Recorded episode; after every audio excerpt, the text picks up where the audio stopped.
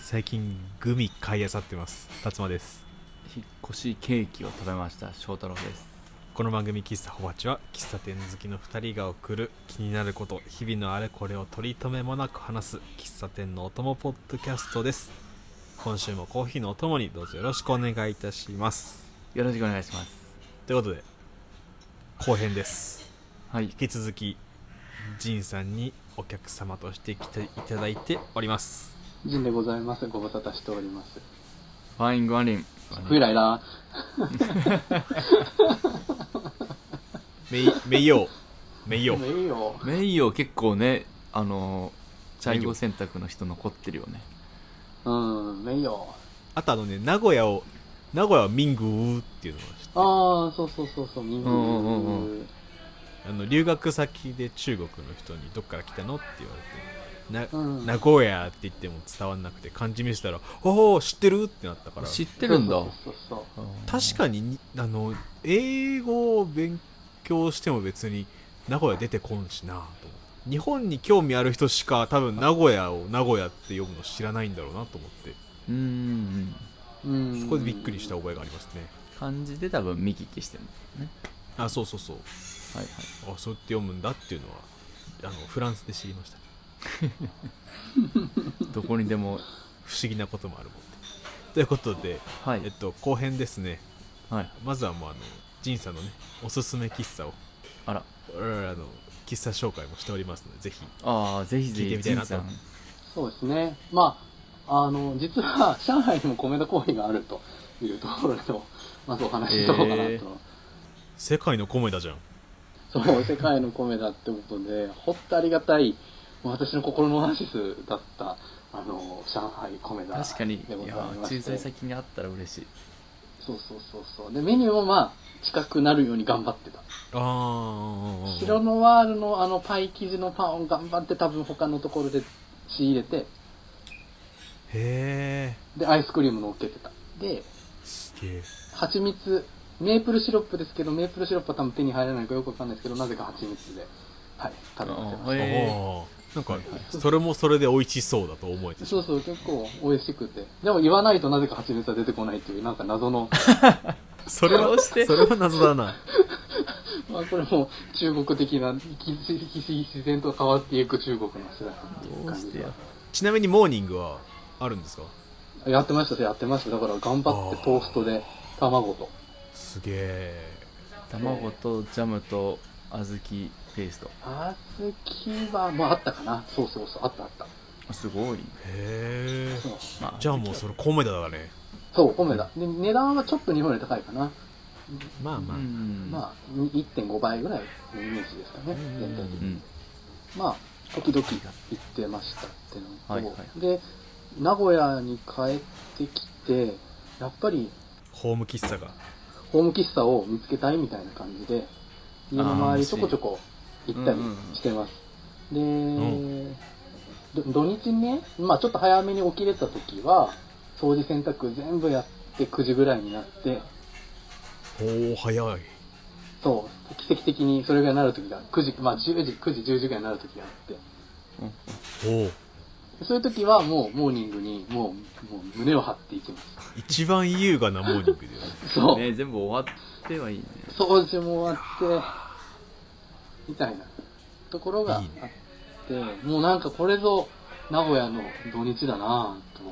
と、なんかもう、いや間違いないよえー東京でなんでそれができないのかはわかんないんだけど、まあ東京って 基本遅い、遅いからね、朝スタートするのそうだねうんまあそう名古屋以外は、名古屋以外ね、ってのもあって、でもやっぱり行けば家族4人、おじいちゃんおばあちゃんからで、みんなでモーニングしてたりするからね、やっぱり名古屋、すごいなぁと思って。うん、で埋まってるよねちゃんと埋まちゃんと埋まっとってでお店もやっぱり土日の朝は忙しいもんで夫経営しとる夫婦だけじゃなくって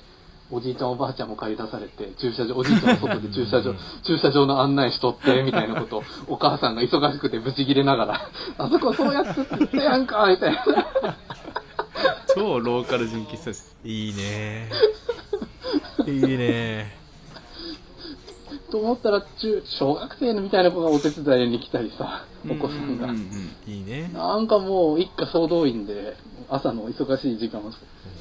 いうんそお客さんも店側も家族総動員でそうそう家族総動員でやるっていうところに私はちょこんと一人座るみたいなにやってますねちなみに名古屋のお住まいの近くのホーム喫茶は見つけたんですかそうなんですそこが一応ね家から歩いて5分ぐらいのところがあってあもうすぐよそうすぐのところまだ400円であの小倉トーストとヨーグルトとちょっとしたサラダとねいいがっつりいいモーニングだね、がっつり名古屋感ある。あれ、名古屋って茶碗蒸し出てこないですよね。茶碗蒸しモーニングで岐阜はね、ほぼ出てくるんですよね。あ茶碗蒸しそうなんだ、へたあの、目玉焼そうき、だ目玉焼きじゃないわ。あのーゆで卵の代わりに。はあえまはだ出会ったことないかもあれ、謎でしたね。たまに高校の周りに、高校の時岐阜、私岐阜なんですけど、岐阜の高校が終わって、友達とそこへ行くみたいへえな。で、夕方も出てるみたいな。そんな感じの、一日モーニング的なところがあって、あはいはいあいいゆるいところですねそうそう、ゆるいところ。 まあ、田舎やからね。そうかへえそうね食べた記憶があるけどモーニング茶碗蒸しはなんかどこの地域とかあんま考えたことなかったけどあるんだね地ある。域性で、そう、だから、チャーム氏は出てこんのは、まあ、しょうがない、ここは名古屋市や、みたいなことを自分では一人で思いな がらそうそねこで、そうそねこで、ちょっと岐阜にノスタルジーを感じてしまう私も。そうだね感じゃちゃうねはあ全然知らなかった探してみたいなモーニングチャームし出会ってみたいわうんそう、私も行ってたところだからなのかな。まあ、でもなんか、比較的出会う機会多いイメー気ジでがすすねる本当うんまあ、そんな感じで、まあ、き最寄り喫茶見つけつつ、まだまだ、実は3、4軒5分で行けるところがあるってところも名古屋なんですけど、なのでお一個めずつちゃめちゃいいとこ住んでんなはい。一ね個ずねつゆっくり開拓していくっていうのが私のその名古屋生活でございます。とりあえずねあの上海でコメダが頑張ってることを聞いたので僕は嬉しいですまあそうですね。まあ上海で聞いてる方がいたら、まあもちろんご存知だと思いますが。ちょっとプレッシャーということで今回もコーヒー一杯ほどお付き合いくださいたっぷりって言ったら米だけどクリームソーダ生クリーム別で食べとる名古屋弁で喋っとるらしい脳がバグっちゃう喫茶ほぼ8。ちょっと前にツイッターかなんかで見たような気するけどうんえっとなんか色鉛筆だかクレヨンだかの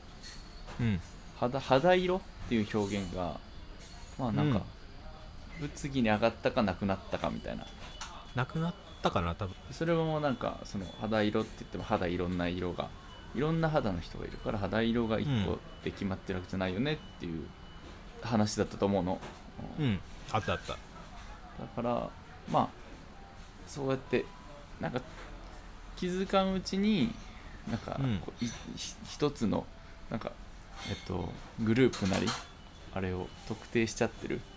うんうん意味の意味持っちゃってる意味含んじゃってるワードは、まあ、避けましょうっていう流れがなんか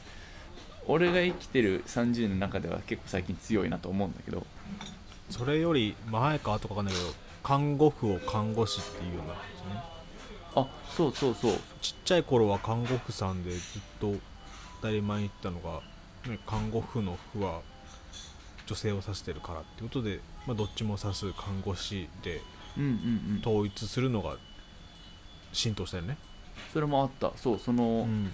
それに気づいたというかみんなで直してこうって時期もあってうん最近僕聞いたのはなんか、うん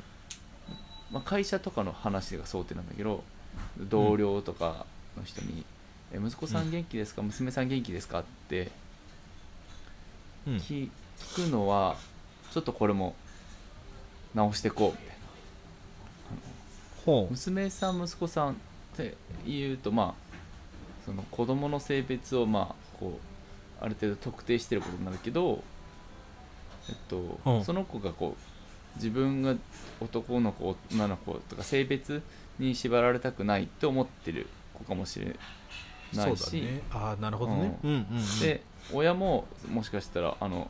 子供がそれ悩んでること知ってる親に向かってそういうこと言うのも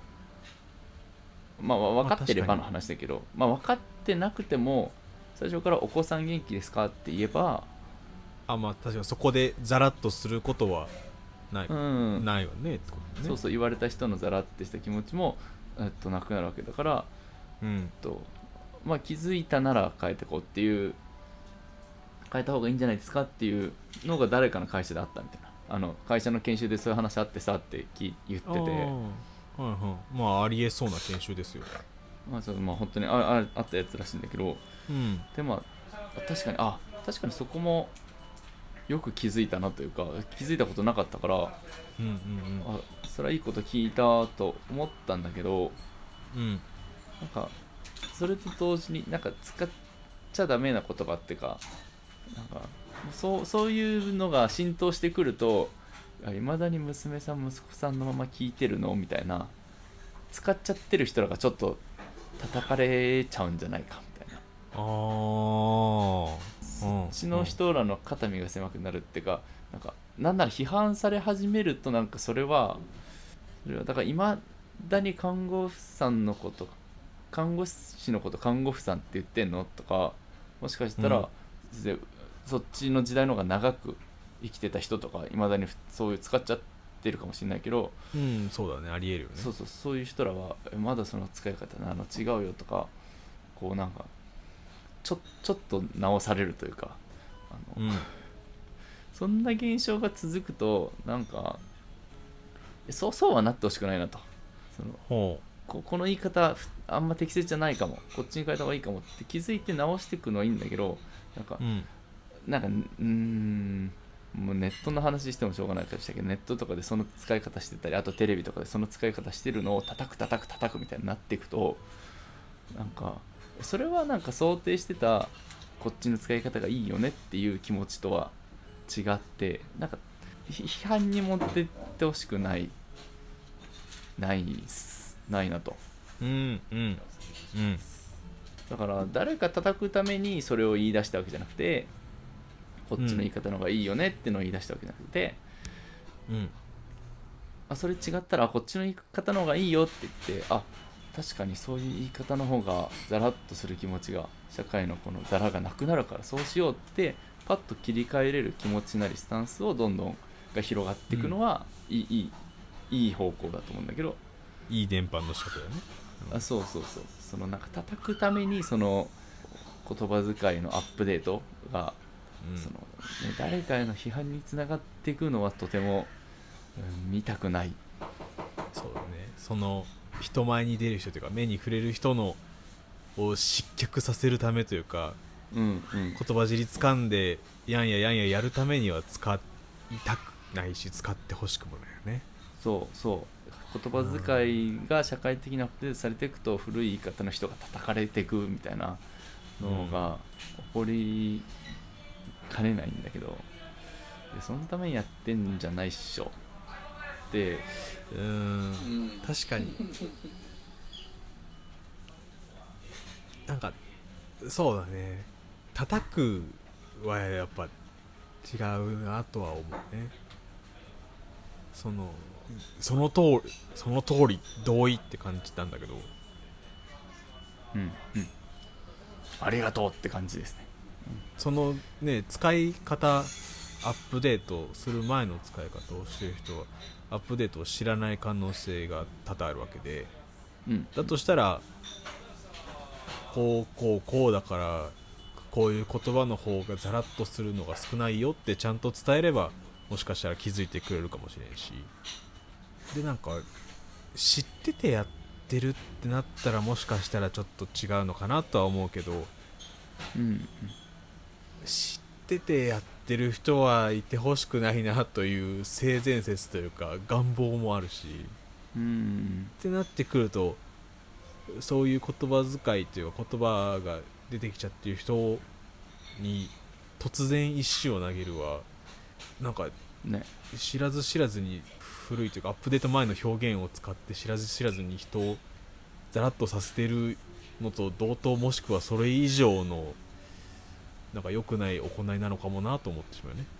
まあ意識的にアップデート前の使ってる人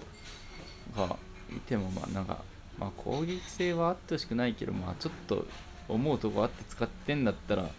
あそのお気持ちも聞きたいところではあるけど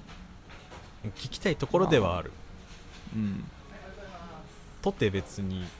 使っている事実だけを見てなんか「ダメ!」って大きい声で言いに行く気持ちにはならんよねうんうん、なんか別にアップデートされていくのがなんかかなんかどどんどん使うことが減ってって嫌だってアップデートの否定じゃなくてそのアップデートする理理由とそのうんうんうんけ結末として行き着く先としてなんか、まあ、ちょっと方向に行きかねないのがてかそんなのに行き、いうん、流れてるような気がするのが嫌だと。まあ、け啓蒙、啓蒙、啓蒙的っていうかね、まあ、最近私は思うのはパートナー問題ですよね。家内、家内とは言いません。うん家のうちの人じゃないんで、みたいなね。まあはいはいはいそこがだいぶ、個人的には今、揺れ動こうとしているもの、言葉だって僕は思ってるんですけど。あうんうんー確かに動いてる。うん、あの、観光し今、今この段階でね、そういうのはうんあーあーあー出て、すげえわかるわ結局いやじゃあ家内っていう言葉自体に悪い意味はないわけじゃないですかそもそもの家内うんま別にうちの人ってわけだからうんあうんただそこの言葉とそういうそこの裏にある思想が紛り込んでる言葉だからそっちを批判してるんだよね、うんうんうんそっちが言いたい、そうだね本当はね。そうだねそうう、ん本当は家内に潜む不権主義的なところをなくすために、家内って言葉を使いませんではなくってうん、パートナーに飛ぶのか、家内になるのか、呼び方を変える必要があるのかどうかっていうのは、やっぱり私もあるとは思ってますね。うんうんうんうんだから、あとよくあるのは、愛国心っていうと、すっごくネガティブなイメージの言葉じゃないですか、今、日本においああまあわ我々はそうだねうんネガティブに捉える多て。分、まあ、なんか軍国主義、軍国主義が後ろにあるから、どうしても。あーはいはいで我々の今の戦後の社会はそれが悪で来てるから一応そういう教育をしてた小学校うんの教育では、でまあそれにアンチって形で愛国心はっていう感じで言ってる人もいたりしててだから結う局ん家内って言葉も愛国心って言葉も結局その裏に思うものがいいか悪いかっていうところの批判がされてるとこうんうんろうんうんがあって、うんうんその結局看護師看護婦も一緒ですよね結局性別で固定しませんよねっていう考え方そうねでうんだから言葉としてアップデートされていくっていうのはまああるとは思うんだけどそこが本質じゃないからモヤモヤしちゃうっていうのはすごくよくわかるっていうか決してその言葉を使わなくなれば世の中変わるのかっていうのはちょっと疑問で私も思っててそうねワードだけ変えてもそうそうそうああねだからな何のためによくあるのはどこの考え方に、そうそう、会社でさ、課長、部長付けはやめて、さん付けでうちの会社を呼んでますってよくあるじゃないですか。うん、ああーはい名字プラス課長、うん伊藤課長とかじゃなく伊藤さ課ん長はいじゃはないく。で、何々さん、どんだけ社長でも何々さん、へー平等でやりますっていう。時々あるんですよ、そういうあ会社さ。ーはいはいあるねうんそうなんだ就活してると、うちらさん付けで呼んでますってことをアピールしてたり、風通しがいい象徴で。うんでもそれも、さん付けやったところで上下関係なくなりますかってなくならないのよ。うーんうんうんまあね まあねなくなったら困るもんねそうそうそう役職ってなくなっても困るねだかうら、んそんな言葉一つで風通しの職場が良くなるってのは、私は思わない。うんただ変えたがる人が増えて多い人が集まってる方が肌に合うとかはまあまあまあまあまあ、あるかもしれんけどね。うんそうだねだからこの頃のそういう、まあ、言葉狩りとは言いませんけどこれがタブーワードみたいな言葉がだんだん増えてくっていうのはなんか内実を伴ってないような気がしてってもやもやしちゃうんじゃないかなっていうとこうんろがありうますんね、うーんなんかそう啓蒙的というかそう規範的なえっと手手段ばっかなんかそうそうそうそうそう選んでああねうんうんその表表表面的にじゃないけどそうえただ言葉だけを使わなくなれば変わるのかっていうー外に出てる表出するとこだけをこう綺麗な風に変えてっけんだけど根っこは変わってませんよえここ根っこも伝えていかないとそうそう物足りないいそうやでもだけどなんで変わったのこういう考え方があるだよあだから変わったんだって知ってる人がちょっとでもいればっていう気持ちでそうだねまあ啓蒙活動してる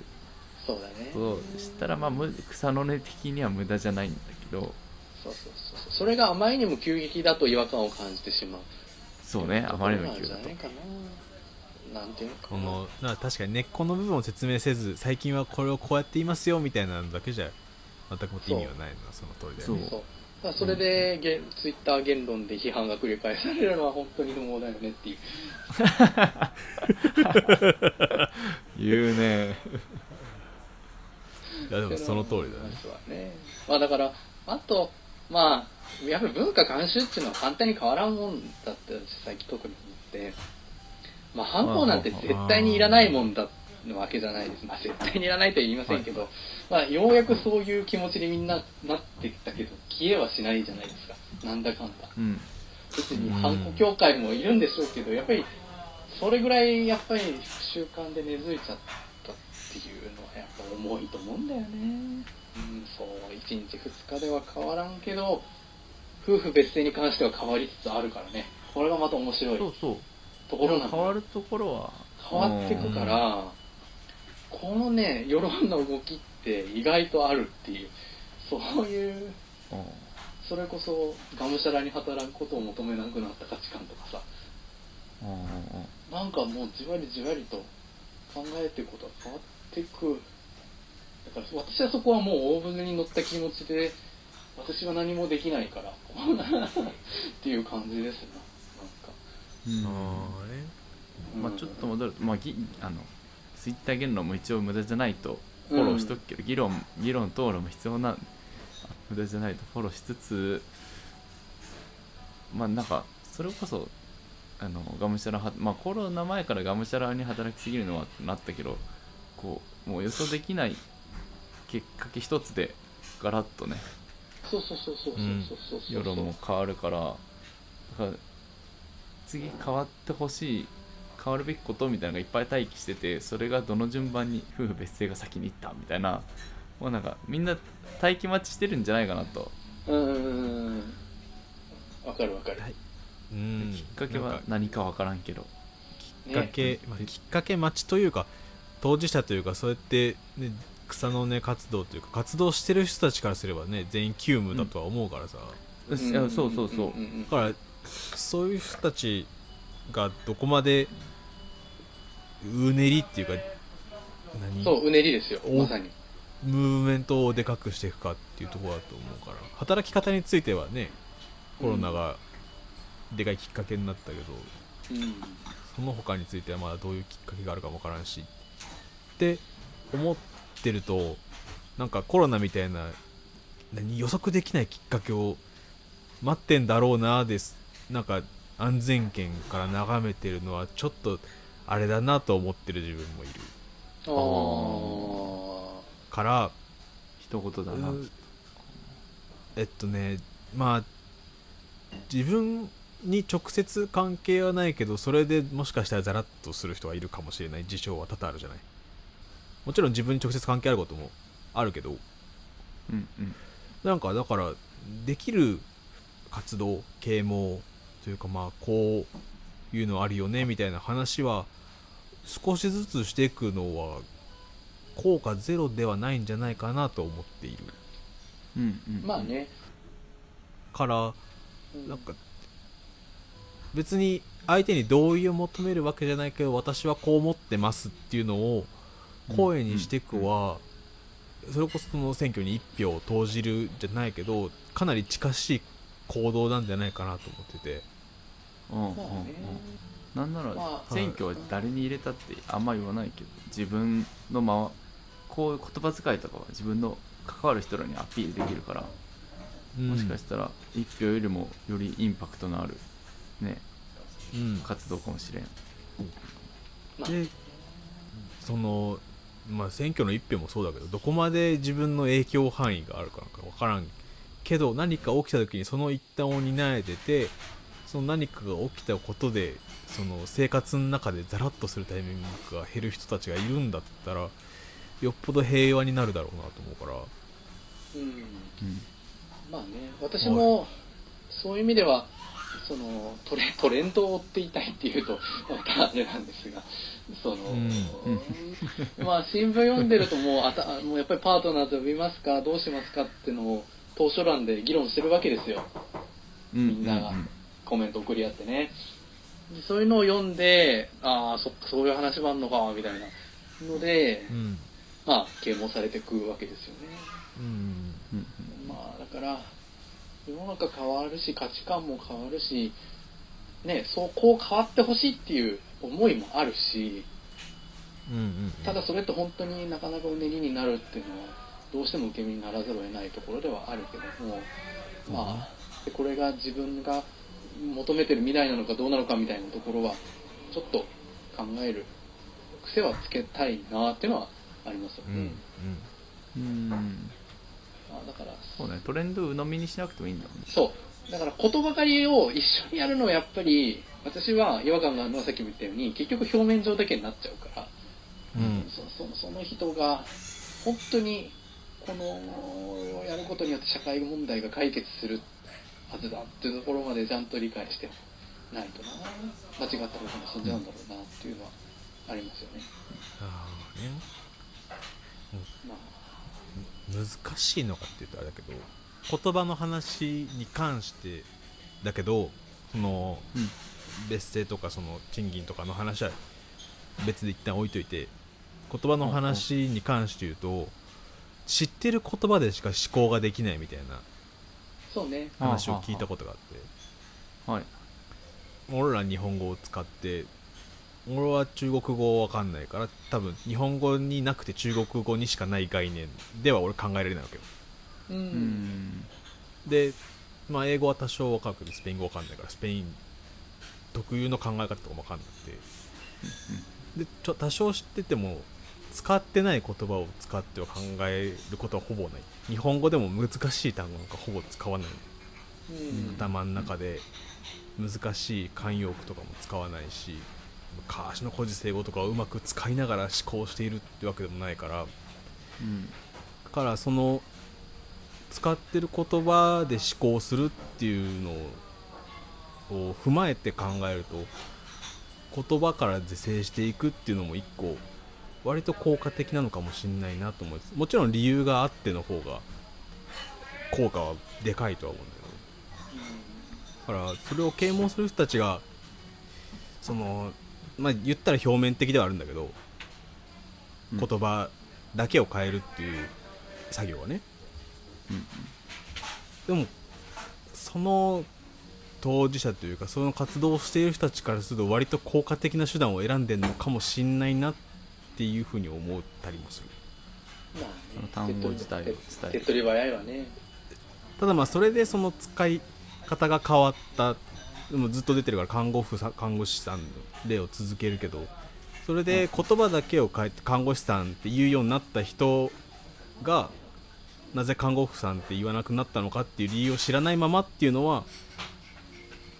ちょっとしてた方がいいなとは思うけどうん。知らなくても使ってるっていうのはもしかしたら効果を生むのかもなっていうのはうんうんうんただまあ翔太郎が最初に言ったみたいに、うんその使えてないからって言ってそそこを叩いていくみたいなムーブはもちろんそうなしだなとは思うけどまあね、まあちょっとそうだねえっとまあよ世の中でねまあ架空のおじさんがよく非難されるわけじゃないですかそのそうねあのセクハラを代表にパワハラだの言葉遣いだの価値観が古いとあれも基本おじさんだろうなぜ か、そう。あれも面白いねあ。れあのうイマジナリーサンドバッグとしてのおじさんがそはう。いみんなの心の中にいる日本のおじさんだよね。ん、うんうんうんなんかだからね世のアンチパターンを全部踏んでいくってそういそううそ稀有うなそうそうそうそうそうそうそうそう。稀有なケースだけどももうおじさんは殴っていいみたいなさ、そういう。おー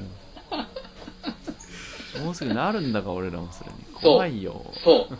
だからそそうそうのそれにはなってはいけないっていうのはみんなの想像の中にあるのはすごいことだけどねそうんう。うんそうだって人間はやっぱり多様性多様性って言ってもあれですけどやっぱりいろんな考えがあるから社会が生き残れるんだっていう、まあ、なんか生物論的なところからアプローチしちゃうと、まあ、多様性うんってってことになるとは思うんで,、でそういうおじさんたちがうん淘汰されてくんだっていうわけのわからない理論でいくと やっぱり思想がはっきりあの何もいろんな自由な発想をして新しいことを取り入れられる若者の価値観が塗り替えられていくっていうのは、まあ、人類の社会としては健全だなとは思うんですよね個人的にはね。うんうんだからこそ、まあ、トレンドです、まあ、それがやり方が過激おじさんを殴り続けるようなことをするとよろしくないよねっていうところはありましたね方法次第で効果が薄れる濃くなるは大いにあるからねそうそうここは丁寧にしなきゃいけないなとは思うそうねそうそうだから価値観は変わるもの塗り替えられるものっていう前提でまあうん違和感があるけど、ちょっいやと試行錯誤だし、まあ既存の、ね、考えに引っ張られないような言葉をね探すもしくは作るしていこうと思ってます頑張ってください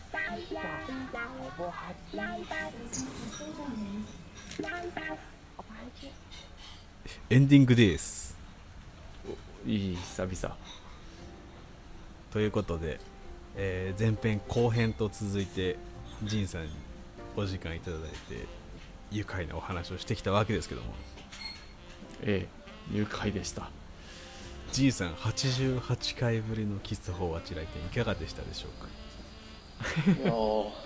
なんか前回よりは自由に喋れたのはよくわかんないですけど、ねな何そうね何かしらの成長が私は88回の中にあったんでは ないかと、いや大いに大いに肩肘の力が抜けていたといやうーんうんそれがちゃんと欠かさず方八を聞かせていただいてたおかげかなとあの中国でああもうありがとうございます聞かせていただいてましたんで、はい、ね、中国での再生数を稼いでくれた稼いでおりましたね地道にねもう中国でね米だとほぼ8があれば名古屋ですからそうですよ ねあとアピタもありましたんで名古屋ですはいあじゃあもう名古屋だアピタアピタで名古屋ですわすごいはい、あの、また87回、どうですかね、今回2回だっ たそうですねので、ええーまた、またね3週目の80ええじゃあ80じ次回の17回です次回の週の、ええまた来ていただこうかなとええまたよろしくお願いいたします。またねここから1年半先ですけどもえいろんなトピックを用意しつつ待っておりますのでうんーよろしくお願いしこちらこそということで喫茶ほぼ8では番組の感想と2人への質問、えー皆さんの旅行の記録、えー駐在の記録うんなどなどを募集しておりますはいお便りフォームは番組の詳細とエピソードの概要欄にありますのでそちらからどしどしとお寄せください SNS は Twitter、Instagram どちらもアットマークほぼ8でやっております感想ツイートはシャープほぼ8ほぼ8はカタカナで、えーツイートしてくださる際はエピソードのリンクも一緒に貼り付けていただけるとこれ幸いにございますございます他にお知らせはありますかジンさんます。えー、歯型を作りました。以上です。は歯型はい、歯型を、この間、歯型を作るええこれもまたゲストのピーターさんに、この間作って、撮っていただきました。あピーターにやってもらったんだはい、あピいいーでタすーねさんに、ぐいっと、あの、歯に入れられましたね。はい、いい経験すしごいなまんしたか。いいですね界隈で回ってる感じがすごくいいですほぼ8の和がはいえー他にお知らせはありますか翔太郎くんえーすごい楽しいおしゃべりができてすっきり寝れそうですということで喫茶ホワチまた来週昼下がりにお会いいたしましょうバイバイさよなら